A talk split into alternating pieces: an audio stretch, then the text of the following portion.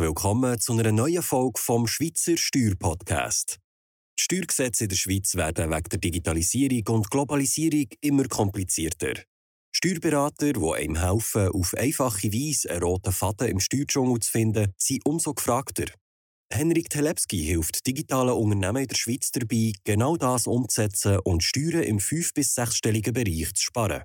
Dabei hat er sich besonders auf Online-Unternehmen wie zum Beispiel Coaches, Berater, Agenturen, digitale Arztpraxen und E-Commerce-Unternehmen spezialisiert und zeigt ihnen, wie sie mit einfachen Schritten Steuerfehler vermeiden können, die sehr teuer könnten sein. Ich sitze hier mit Amir Edzard, unserem Teamleiter vom Treuhandteam. Und wir sprechen heute darüber, ab wann es sich für dich lohnt, eine Holdingstruktur aufzubauen, beziehungsweise ab wann, ab welchem Umsatzlevel sich eine Holdingfirma lohnt. Aber bevor wir so richtig ins Eingemachte einsteigen, werden wir darüber sprechen, was überhaupt eine Holdinggesellschaft ist. Dann werden wir später über die Vorteile sprechen. Ja, was sind die Vorteile für dich als Unternehmer oder Unternehmerin, so eine Holdingstruktur aufzubauen?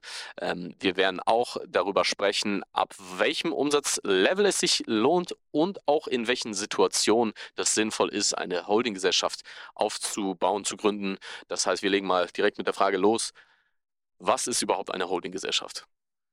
Eine Holdinggesellschaft oder eine Holdingfirma ist eine vermögenshaltende Firma. Das heißt, in dieser Holdingfirma tut man Beteiligungen halten von anderen Unternehmen, aber zum Beispiel auch in Aktien oder Immobilien oder Kryptowährungen und allgemein in Anlagen investieren. Und was so wichtig ist, in einer Holdingfirma hat man keine operative Tätigkeit. Und eine Holdingstruktur auf der anderen Seite ist, wenn man dann eben eine Holdingfirma als Muttergesellschaft hat und dann unten hat man Beteiligungen von Tochterfirmen. Also man hat dann eine Muttergesellschaft und eine Tochtergesellschaft. Das ist sozusagen, du hast einfach eine Firma oben drüber und dann kannst du eben entweder eine Firma drunter haben oder auch mehrere Firmen. Und dann kannst du eben theoretisch damit auch einen ganzen Konzern aufbauen. Aber wir gehen jetzt nicht so weit äh, hier, wenn es um Konzerne geht, ähm, aber einfach so, damit du verstehst, wie die Struktur auch aussieht. Und jetzt äh, ist natürlich die Frage, was sind denn jetzt genau die Vorteile von so einer Holdingstruktur?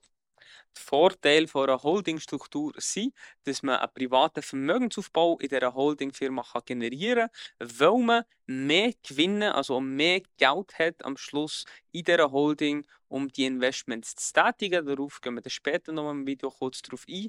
Und ähm, es ist schon einfacher, dass man mehr also wenn man mehrere Firmen zum Beispiel gründen will, dann kann man unter äh, innerhalb von diesen Firmen kann man äh, Verrechnungen zum Beispiel machen und da hat man wirklich weniger Probleme mit der Steuerverwaltung, als wenn man als Einzelperson in die fünf Firmen haltet und dann unter diesen Verrechnungen machen.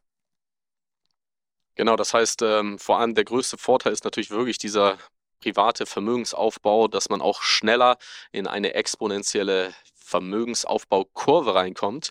Jetzt haben wir darüber gesprochen, dass wenn du eine Holdingstruktur aufbaust, dann hast du eine Firma, die unter einer anderen Firma platziert wird, in Anführungsstrichen. Also sprich, die eine Firma hält die andere Firma. Ähm, jetzt ist das aber so, dass wenn man so eine Firma wiederum privat hält, ja, also sprich mit privaten Mitteln gekauft hat, dann hat man da ja einen wesentlichen Vorteil, äh, dass dann, wenn man diese Firma verkauft, dass die Gewinne praktisch steuerfrei sind. Also warum sollte das jetzt sinnvoll sein, eine Firma unter eine andere Firma zu tun? Weil dann hat man ja nicht mehr diesen äh, privaten steuerfreien Kapitalgewinn. Vielleicht kannst du das nochmal kurz erklären. Genau, es ist zwar richtig, dass man bei dem Verkauf hat man den steuerfreien Kapitalgewinn, aber der Verkauf ist, sagen wir mal, vielleicht zwischen drei und zehn Jahren. Also man hat den Verkauf irgendwann steht in diesen zehn Jahren tut man die Firma verkaufen und dann hat man einfach einiges den steuerfreien Kapitalgewinn. Aber du verlierst natürlich auf der anderen Seite innerhalb von diesen 10 Jahren kannst du nur einen Bruchteil von deinem Gewinn kannst du investieren. Das heißt, du verlierst wirklich Jahr für Jahr kannst du nur einen Bruchteil investieren und verlierst durch das natürlich viel Geld und durch den Zinseszinseffekt wird sich da ganz viel aufstauen, wo du eigentlich verloren hast, dass du vielleicht irgendwann am Ende von diesen 10 Jahren einen steuerfreien Kapitalgewinn könntest rausholen. Genau, und stell dir jetzt wirklich vor, jedes Jahr verlierst du eben zwischen 40 bis 50 Prozent von dem Gewinn. Das heißt, du kannst ja immer weniger investieren und du musst einfach dran denken, dass Vermögensaufbau, der ist grundsätzlich exponentiell, wenn du davon ausgehst, dass du jedes Jahr auch einen gewissen Zinseszinseffekt eben hast. Und das kann dann auf einem langen Zeithorizont, auf fünf oder zehn Jahre oder sogar noch mehr, dann wirklich einen Unterschied machen, ob du dann zum Beispiel eine Million hast oder zehn Millionen. Also das ist wirklich nicht zu unterschätzen. Ähm, und genau, hier stellt sich natürlich die Frage, wenn es da so große Unterschiede in der Strategie gibt, warum empfehlen dann wirklich andere Treuhänder immer wieder, dass man zum Beispiel Firmen unbedingt im Privatvermögen halten sollte?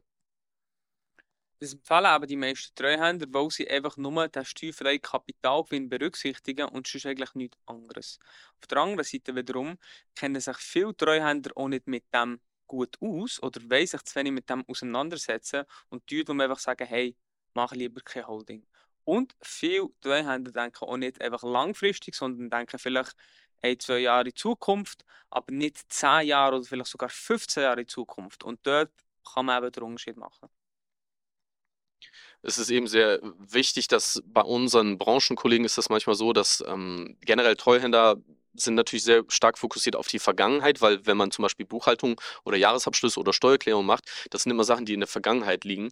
Aber umso wichtiger ist es eben, ähm, dass du hier auch einen Partner an der Seite hast, der wirklich gleichzeitig auch in der Lage ist, wirklich vorausschauend, äh, vorausplanend in der Lage ist, äh, mit dir die Situation natürlich äh, anzuschauen und die beste Lösung entsprechend für dich zu finden. Ähm, wie ist das jetzt? Wir haben jetzt darüber gesprochen, dass so eine Holdinggesellschaft Sinn ergibt und dass es Vorteile hat, wenn du von der Firma aus investierst. Aber ähm, kann ich das nicht einfach so lösen, dass ich einfach ohne Holding das mache und einfach direkt über die GmbH zum Beispiel dann auch investiere in Aktien, Immobilien und andere Sachen oder eben äh, ja zum Beispiel auch in Kryptowährungen und, und andere Vermögenswerte? Das ist in Theorie schon möglich, aber nicht empfehlenswert, weil man hat zum Beispiel ähm, den Vermögensschutz nicht. Das heißt, wenn du all deine Gewinne ähm, willst über deine GmbH investieren, also du willst deine private Immobilie kaufen, vielleicht in Kryptowährungen, Aktien investieren und es irgendwann mal, mal zum Beispiel ein Gerichtsverfahren gibt oder deine Firma nicht mehr gut läuft, es wird ein Konkurs passiert oder etwas ähnliches, dann ist dann das ganze Vermögen, das in der GmbH drinnen ist, ist angreifbar und kann dann einfach plötzlich sich in Luft auflösen. Und da hast, hat man halt einfach wirklich den Vermögensschutz nicht. Und das ist zum Beispiel ähm, ein Kriterium. Genau, und was auch noch wichtig zu sagen ist, ist, wenn du zum Beispiel Firmen verkaufst, ähm, dann kann das eben auch problematisch werden, weil Investoren, die wollen nicht eine Firma kaufen, wo auch noch viele Immobilien und Aktien und so weiter drin sind, weil das ist dann so eine extrem schwere Firma, ja.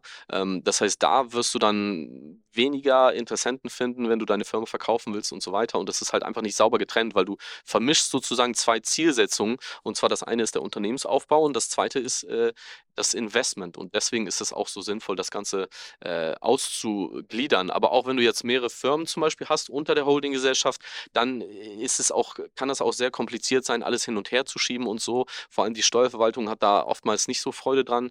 Ähm, das kann dann wirklich auch sehr, sehr äh, starke Steuernachzahlungen mit sich bringen und so weiter. Und eine Holdingstruktur hilft eben dabei, ähm, dass man eben ja diese ganzen Nachteile nicht hat. Ähm, und was für Vorteile bringt jetzt eigentlich eine Holdinggesellschaft, wenn man äh, mehrere Firmen hat?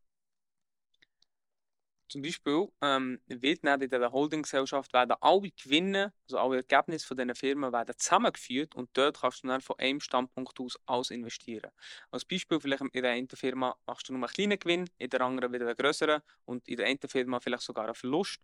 Und wenn du dann pro Firma selber müsstest entscheiden, okay, hier kann ich so viel investieren, hier so viel nicht, dann musst du extrem gut darauf schauen, damit alles kongruent ist. Und in der Holdingfirma hast du dort wirklich einfach alles auf einem Haufen, wenn man das so sagen kann, und kannst dort von dort zentriert alles schön und sauber investieren. Genau, das ist sicherlich der wichtigste Punkt. Und ähm, dann ist es auch noch so, dass wenn du unter den Firmen dann gewisse Sachen auch noch verrechnest, das kann sehr, sehr steuerlich teuer werden. Ähm, oder wenn du zum Beispiel Mitarbeiter in eine Firma eingestellt hast und du setzt sie dann für die andere Firma ein und so weiter, da muss man auch immer darauf achten, dass es dem Drittvergleich standhält. Sonst kann die Steuerverwaltung dir privates Einkommen aufrechnen und das kann dann richtig schmerzhaft werden. Also deswegen, äh, gerade wenn du auch mehrere Firmen hast, dann kann das sehr sinnvoll sein. Oder zum Beispiel auch, wenn du in einer Firma mehrere Geschäftsmodelle Geschäftsmodelle gleichzeitig aufbaust und dann wirst du das später dann aufteilen auf verschiedene Firmen und so weiter. Das hat normalerweise immer sehr heftige steuerliche Konsequenzen, wenn du es nicht richtig machst. Also wenn du eine Holdinggesellschaft hast grundsätzlich äh, und mehrere Firmen äh, planst aufzubauen, dann hast du sozusagen wirklich eine saubere Struktur, wo du vor allem auch sehr, sehr viel Steuern sparen kannst. Alles klar, jetzt würde ich gerne nochmal ganz kurz darauf zu sprechen kommen, dass wenn man so eine Holdingstruktur aufbaut, dann hat man ja auch eine gewisse größere Struktur, das heißt, man hat mehr Firmen und so weiter. Ähm, wie ist das jetzt, wenn man sich einen Lohn auszahlen will? Wie geht man da am besten um, wenn man so eine Holdingstruktur hat? Weil dann ist ja die Frage, von welcher Firma aus zahlt man sich dann Lohn und so weiter. Vielleicht kannst du darüber auch noch ein, zwei Sachen sagen. Genau, und zwar äh, zahlt man sich den Lohn aber am besten über die Holdinggesellschaft aus und die Holdinggesellschaft tut dann bei den Tochtergesellschaften Management-Fees zum Beispiel in Rechnung stellen. So hast du nämlich den Vorteil, dass der Lohn komplett über die Holding geht, dass du dort deine eigenen, äh, die eigenen Lohn kannst bestimmen, unabhängig vom von den Ergebnissen der Tochtergesellschaften, wo eventuell bist du in einer Tochtergesellschaft noch operativ tätig, in der anderen nicht. Vielleicht die eine Tochtergesellschaft macht mehr Gewinn, die andere weniger. Dann müsstest du das auf jeder Gesellschaft wieder einzeln abstimmen und so kannst du einfach wirklich ähm, in der Holding dir äh, die Fixlohn auszahlen, dass schön alles dort wieder ablaufen und du musst nicht irgendwie bei zehn verschiedenen Firmen irgendwie selber etwas ähm, speziell äh, umarbeiten, sondern das ist wirklich alles zentriert in einer Firma. Jetzt haben wir eigentlich gesehen, dass es sehr, sehr viele Vorteile gibt von der Holdinggesellschaft. Das klingt ja jetzt eigentlich zu gut, um wahr zu sein. Ähm, hat das denn jetzt wirklich nur Vorteile oder gibt es da auch Nachteile, wenn man so eine Holdingstruktur aufbaut? Es gibt auch einen grossen Nachteil, und zwar, wenn du eigentlich schon weißt, dass du deine Firma, die du am Aufbauen bist oder schon hast, wenn du weißt, dass du die in Zukunft willst verkaufen das ist wie ein Bestandteil von deinem Business, du willst das aufbauen und dann verkaufen, dann, wenn du das schon weißt oder wirklich mit dem Gedanken spielst, dann lohnt es sich nicht unbedingt eine Holding zu gründen, aber gerade weil du schon planst, das zu verkaufen. Und da kann es wirklich Sinn machen, wenn du keine Holding gründest, sondern die, äh, die GmbH äh, privat halten. Wobei da muss man natürlich auch sagen, also der Firmenverkauf, der wird dann ja auch erst, äh, ja, vielleicht in drei bis zehn Jahren passieren, äh, natürlich je nachdem, wie schnell du das aufbaust. Und da muss man natürlich auch auf der einen Seite abwägen, ähm, was jetzt das Hauptziel ist, weil äh, selbst da könnte das natürlich wiederum auch Vorteile haben, bis dahin einfach schon ein gewisses Vermögen aufzubauen. Und da muss man immer noch abwägen, was dann wirklich steuerlich besser ist. Ähm, also da ist es wichtig, dass man die Situation am besten immer ganz genau anschaut. Und ähm, ein weiterer Nachteil ist vielleicht auch noch, dass eine Holdingstruktur aufzubauen, da hat man man natürlich einen gewissen Initialaufwand. Du musst natürlich auch hier eine neue Firma auch gründen. Dann hast du natürlich auch laufende Kosten, äh, um diese Firma aufrechtzuerhalten. Also das äh, könnte man eigentlich zusammenfassen, sind eigentlich so die zwei Hauptnachteile. Jetzt kommen wir zur Frage, ab wann das überhaupt Sinn ergibt, so eine Holdingstruktur aufzubauen. Also vielleicht kannst du da ein paar Tipps geben, ab wie viel Umsatz, ab wie viel Gewinn oder wann ist das für unsere Zuschauer überhaupt relevant, so eine Holdingstruktur aufzubauen? Also sicher sinnvoll ist es, wenn du Gewinne im sechsstelligen Bereich machst, dann würde ich dir wirklich empfehlen, überlegen, eine Holdingstruktur aufzubauen. Aber auch wenn du vielleicht kurz davor bist oder du ein extremes Wachstum mit deiner Firma, in deiner Branche ähm, verspürst und da extrem im Wachsen bist, würde ich schon genug früh anfangen, äh, darüber nachzudenken, eine Holding zu machen. Und sowieso, sobald du einfach deine Gewinne willst investieren wenn du in die Investmenttätigkeit hineingehst, dann macht es Sinn, wirklich eine Holdingstruktur aufzubauen. Genau, also spätestens dann, wenn du investieren willst, sollte das ganze Konstrukt schon stehen, idealerweise. Also wir wünschen dir viel Erfolg und bis bald. Merci, dass du heute wieder dabei bist. Wenn es dir gefallen hat, was du heute gehört hast und du dieses Konzept auch in deinem Unternehmen möchtest umsetzen dann buch am besten jetzt gerade ein kostenloses Beratungsgespräch auf telepski-treuhand.ch. In diesem kostenlosen Erstgespräch lernst du, was für Optimierungspotenzial du in deinem Unternehmen hast und wie du von einer Zusammenarbeit mit Henrik Telepski kannst profitieren Wir haben bereits mehrere hundert digitale Unternehmen in der Schweiz dabei geholfen, Steuern im fünf- bis sechsstelligen Bereich zu sparen und erledigen unangenehme Arbeiten wie Buchhaltung, Lohnabrechnung und Steuererklärung für dich, damit du dich endlich wieder auf das kannst konzentrieren kannst, was wichtig ist.